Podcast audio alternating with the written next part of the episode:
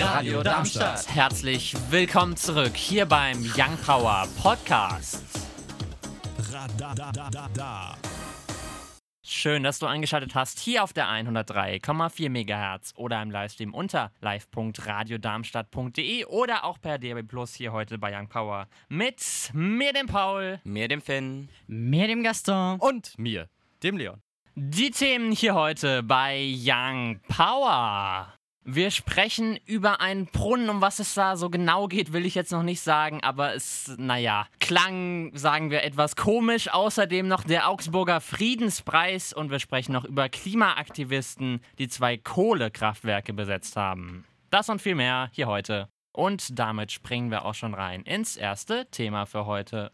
Der zehnjährige Pariser Schüler Raphael fischte seit November 2019 bereits 7 Tonnen Metallschrott aus zwei Flüssen, um diese zu säubern. Er ist erst 10 Jahre alt und dennoch bereits bestens mit dem Reinigen von Flüssen vertraut. Jedes Wochenende fischt der Junge mit seinem Vater Schrott aus der Seine und dem Urk-Kanal. Tatsächlich möglich ist dies mit Hilfe eines besonders starken Magnetes, einem Enterhaken an einem Seil und das Ganze wird Magnetfischen genannt. Raphaels Ziel ist es, beide Flüsse vom gesamten Metallschrott zu reinigen. Angefangen hat alles mit dem YouTuber Chris Detek, welcher auch Magnetfischer ist. Gegenüber der Tageszeitung Le Parisien sagt Raphael, als ich den ganzen Müll sah, den er hochgeschleppt hat, wollte ich dasselbe tun.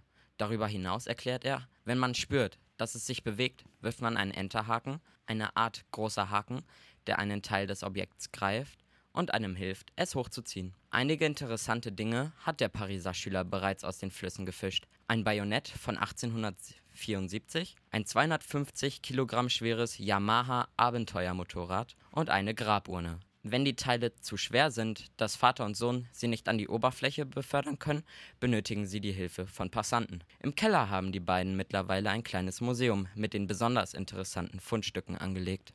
Hört sich ja gut an, also mein Respekt an den Jungen. Vor allem zehn Jahre alt. Also das ist schon eine starke Sache mit in dem Alter. Ich kann ja, ich überlege mal, was ich mit zehn Jahren gemacht habe. Ich war Fußballspielen. Ja, ich glaube, das geht vielen von uns so, beziehungsweise allen. Und da kann man einfach nur ein großes Lob aussprechen, würde ich sagen.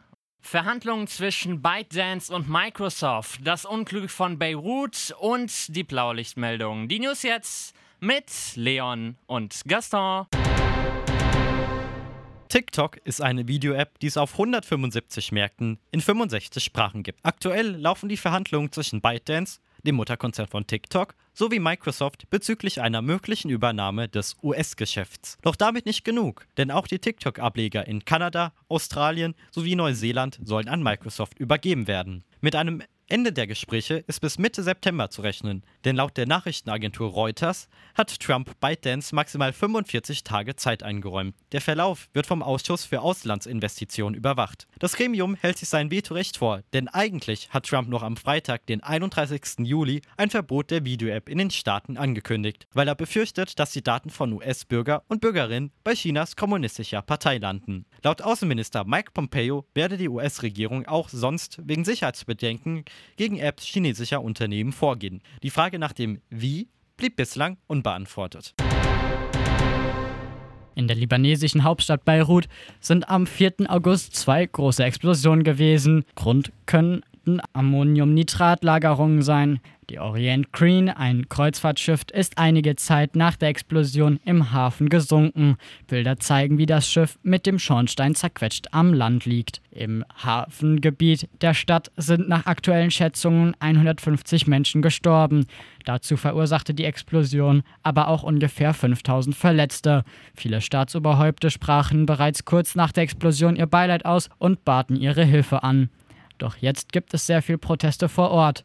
Präsident Michael Aoun, Regierungschef Hassan Diab und die gesamte politische Führungsspitze sind für die Katastrophe verantwortlich, heißt es von einem Demonstranten bei MTV. Es gibt im Land bereits länger den Vorwurf, dass die Elite korrupt sei und das Land ausbeute. Rüsselsheim Königstetten die dortige Grundschule wurde über das letzte Juliwochenende vom 25. bis 27.07. von Kriminellen heimgesucht. Die bislang Unbekannten sollen über ein Fenster in das Gebäude eingestiegen sein. Sie beschädigten im Keller gelagerte Weihnachtsdekorationen, verschmutzten die Flure mit Locherresten sowie Blumenerde und entwendeten vier Laptops. Abschließend ließen sie es sich mit den Getränken der Schule gut gehen. Die Polizei Rüsselsheim bittet unter der Telefonnummer 06142 669, ich wiederhole 06142 669, um sachdienliche Hinweise. Heidelberg. Vergangenes Wochenende stoß die Polizei bei Kontrollen in der Innenstadt auf insgesamt neun alkoholisierte E-Scooter-Fahrer. Sechs in der Nacht auf Sonntag, die anderen drei in der Nacht zum Montag. Die gemessenen Werte reichen bis über 1,8 Promille. Mannheim. Dort kostete ein unbeleuchteter E-Scooter, der auf einem Radweg lag, einem Mann zwei seiner Schneidezähne. Ein zweiter Radfahrer zog sich von dem Vorfall Schlürfwunden zu. Ein dritter konnte noch rechtzeitig abbremsen. Wie die Polizei Mannheim Oststadt am Montag den dritten mitteilte, soll das alles schon einen Tag zuvor passiert sein. Die Polizei freut sich über den Anruf von Zeugen unter der 0621 17 4 3310. Ich wiederhole 0621 17 4313. Am Sonntag scheint die Sonne dazu kommen, meist nur wenige Wolken, mancherorts aber auch etwas mehr Wolken, die dann auch Regen oder Gewitter mit sich bringen können. Es bleibt heiß bei Höchstwerten zwischen 32 und 38 Grad. Die weiteren Aussichten am Montag weiterhin viel Sonne, dabei bleibt es trocken. Im späteren Tagesverlauf kann es dann aber auch Hitzegewitter geben. Die Temperatur liegt bei 23 bis 33 Grad. Der Dienstag zeigt sich dann ähnlich, weiterhin erstmal viel Sonnenschein, bis gegen Nachmittag auch Hitzegewitter dazukommen können. Die Temperatur liegt bei 24 bis 34 Grad. Am Mittwoch dann wieder viel Sonne, dabei meist trocken. Die Höchstwerte erreichen 29 bis 36 Grad. Uns findet ihr auch auf Instagram und Twitter Young Power Radar. Sam Smith und Burner Boy, My Oasis, den haben wir ja letzte Woche vorgestellt in der Young Power Neuerscheinungsrubrik. Die von heute gibt's wie immer um 10 vor 6. Kai Fichtner wurde am 20. November 1994 in Düsseldorf geboren. 2009 gründet er seinen YouTube-Kanal und fing an, seine Musik dort zu posten. Nach diversen Erfolgen trennte er sich von seinem bisherigen Label und gründete sein eigenes. Hier ist die Young Power Neuerscheinungsrubrik. Hier ist Kajev mit Warum. Und damit springen wir auch schon rein ins zweite Thema für heute. Friedenspreise loben Menschen, die sich besonders für den Frieden einsetzen. Ein Friedenspreis ist der Augsburger Friedenspreis. Der Preis wurde 1985 ins Leben gerufen mit dem Hintergrund des Augsburger Hohen Friedenfestes. Seitdem wird der Preis alle drei Jahre an die Personen verliehen, die sich am meisten für ein tolerantes und friedfertiges Miteinander der Kulturen und Religionen einsetzen. Genauso wie jedes Jahr am 8. August. Eine Ausnahme gab es im Jahr 2005, da in diesem Jahr die 450-Jahr-Feier des Augsburger Religionsfriedens gab. Dieses Jahr ging der Preis an den katholischen Kardinal Marx und an den evangelischen Landesbischof und EKD-Ratsvorsitzenden Bedford Strom. Für ihren Einsatz mit Blick auf Gemeinsamkeit haben die beiden 12.500 Euro bekommen. Das kann man einfach so stehen lassen. Ich weiß Ja. nicht, was wir da jetzt diskutieren Ich sollten. habe auch nichts hinzuzufügen. Insofern machen wir einfach weiter.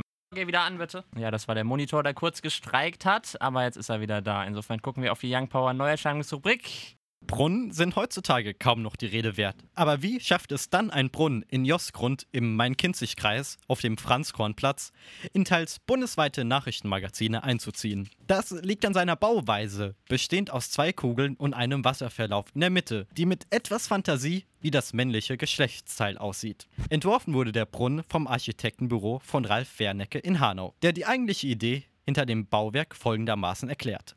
Sandstein und Basalt werden als regionale Bauprodukte angesehen, weshalb die zwei Kuppeln aus jeden Materialien bestehen. Außerdem sei das Bergland wasserreich, wodurch dazwischen ein Tal liegt, in dem Wasser fließt. Angeblich sei die leicht missverständliche Form niemandem aufgefallen, weder dem Bürgermeister noch der Verwaltungsvertretung. Um die Kuppeln werden noch Rundbänke montiert. Architekt Wernecke zeigt sich nicht beleidigt. Seine nächsten Projekte sind Außenanlagen für Kitas. Der Pfarrer der angrenzenden katholischen Kirche nimmt es mit Humor, da der Penisbrunnen schon jetzt Touristen angelockt haben soll. Laut ihm habe die Frauenbeauftragte scherzhaft das weibliche Gegenstück gefordert. So, einfach nicht weitermachen mit Musik. Naja, ich, ich will nur kurz noch sagen, ich Ich, ich, will, ich, ich will dem Architekten nicht zu nahe treten oder böse sein, aber ich freue mich irgendwie auf die Sachen, die er für den Kindergarten bauen soll. Darauf bin ich auch gespannt. Aber bei so einer Sache frage ich mich immer, wie kann es niemandem aufgefallen sein? Aber da finde ich schön, dass er es jetzt erklärt hat und dass man weiß es nicht. Oder vielleicht gibt es sogar eine Person, die jetzt still in ihrem Hinterzimmerchen sich einen ablacht deswegen. Aber also, falls ihr mal regional reisen wollt, könnt ihr dahin gehen und ein paar Schöne Bilder machen. genau, und markiert uns auf Instagram. Man weiß es nicht, aber sehr absurde Geschichte auf jeden Fall. Und damit ist es auch schon Zeit für das vierte und letzte Thema. Das hat Gaston. Ein Kohlekraftwerk in Berlin mit dem Namen Moabit und ein Kraftwerk in Mannheim haben eines gemeinsam. Sie wurden beide von Klimaaktivisten besetzt. In Berlin wurde das Heizkraftwerk, das seit 2013 auch mit Biomasse befeuert wird, besetzt und es sind nach Polizeiangaben 20 Personen auf die Türme des Kraftwerks gestiegen. Von dort aus haben die Aktivisten ein Transparent mit der Aufschrift Wer uns räumt, ist für Kohle. In Mannheim waren Aktivisten auf dem Dach der Förderanlage gestiegen, wodurch das Förderband des Kraftwerks zeitweise abgestellt werden musste.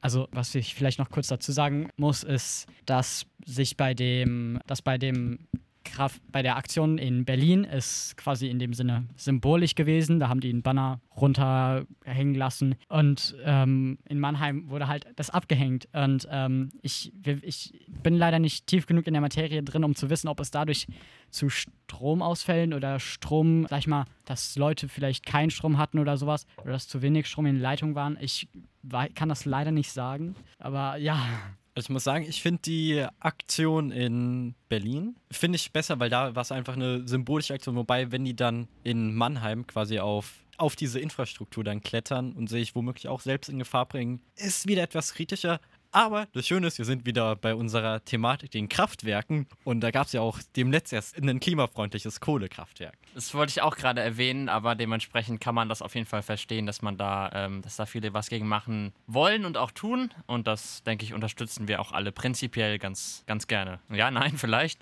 ja, nein, vielleicht. Ich weiß es nicht. Doch, ja. ja, Definitiv. ja, ich weiß es nicht. Mit den aktuellen Champions League Partien heute ab 21 Uhr gegen Barcelona gegen Neapel.